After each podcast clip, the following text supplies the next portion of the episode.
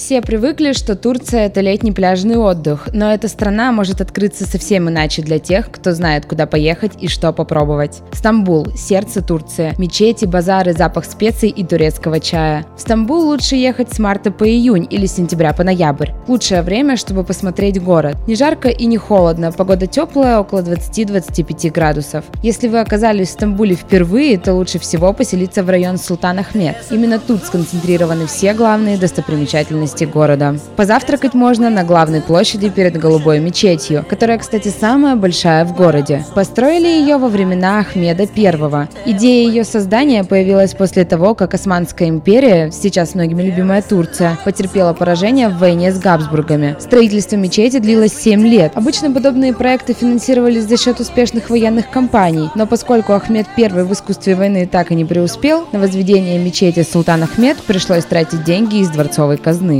Но неофициальное имя «Голубая мечеть» получила за то, что в ее декоре использованы керамические плитки голубого цвета.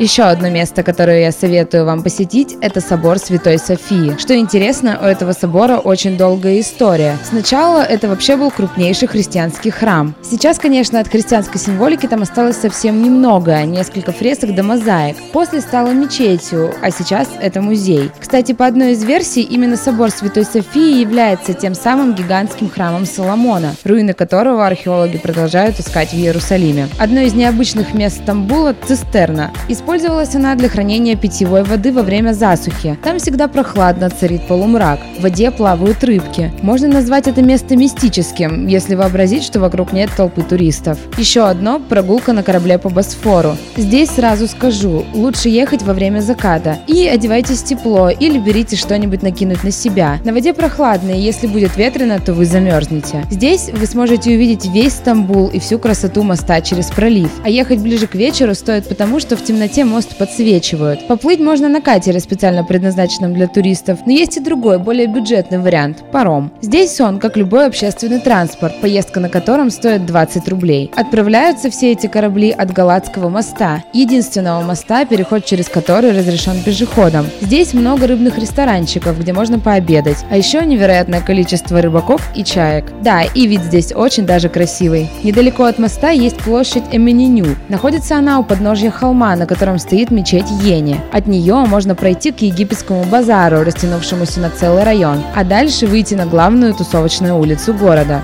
Здесь много магазинчиков, где можно купить очень даже хорошие вещи. Кстати, на базаре советую купить чурчхеллу, орехи. Кстати, если вы любите мед, то с медом даже вкуснее. Рахат лукум и турецкие специи. А вообще здесь продают буквально все. Лампы, картины, одежду, сувениры, различные турецкие сладости, кофе, чай и все, что нужно для их заварки. И, в общем-то, многое-многое другое. А если вы любите стразы и всякие блестящие штуки, то найти их и купить вы тоже сможете здесь. Кстати, хорошего качества и по приемлемой цене. Но все-таки сердцем 17-миллионного мегаполиса является пешеходная улица Истекляль. Здесь собраны самые лучшие мировые брендовые бутики, кинотеатры, концертные залы, галереи искусств, лучшие на всем Ближнем Востоке книжные магазины. Также здесь расположились христианские церкви, мечети, университеты, посольства многих государств, а в многочисленных уютных кафе всегда многолюдно. На улице Истекляль всегда очень много народу, независимо от сезона и времени суток. И сейчас я расскажу, что можно сделать в этом районе и сколько денег вам на это понадобится. Вы можете подняться на Галатскую башню. Билет будет стоить около 6 евро. Можете попить чай или кофе в местных кафе. За это вам придется отдать уже местные деньги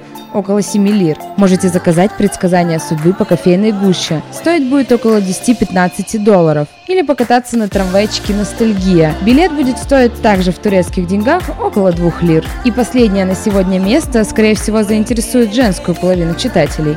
Парк цветов. Нынешний парк Гюльханы в османскую эпоху был одной из частей огромного сада при дворце Тапканы. Тогда в нем, помимо обилия роз, находились еще и разные дворцовые павильоны, пропавшие в огне пожаров в 1863 году. В конце 19 века парк стал доступен для всех горожан. Долгое время за ним не было надлежащего ухода, поэтому в 2001 году он был закрыт на генеральную реконструкцию. Длилась она два года. Расположенный на пологом склоне, парк сегодня пред... расположенный на пологом склоне, Парк сегодня представляет собой уютнейшее место с фонтанами, аллеями и пешеходными мостиками. Для вас открыт новый город Стамбул. Приятного отдыха!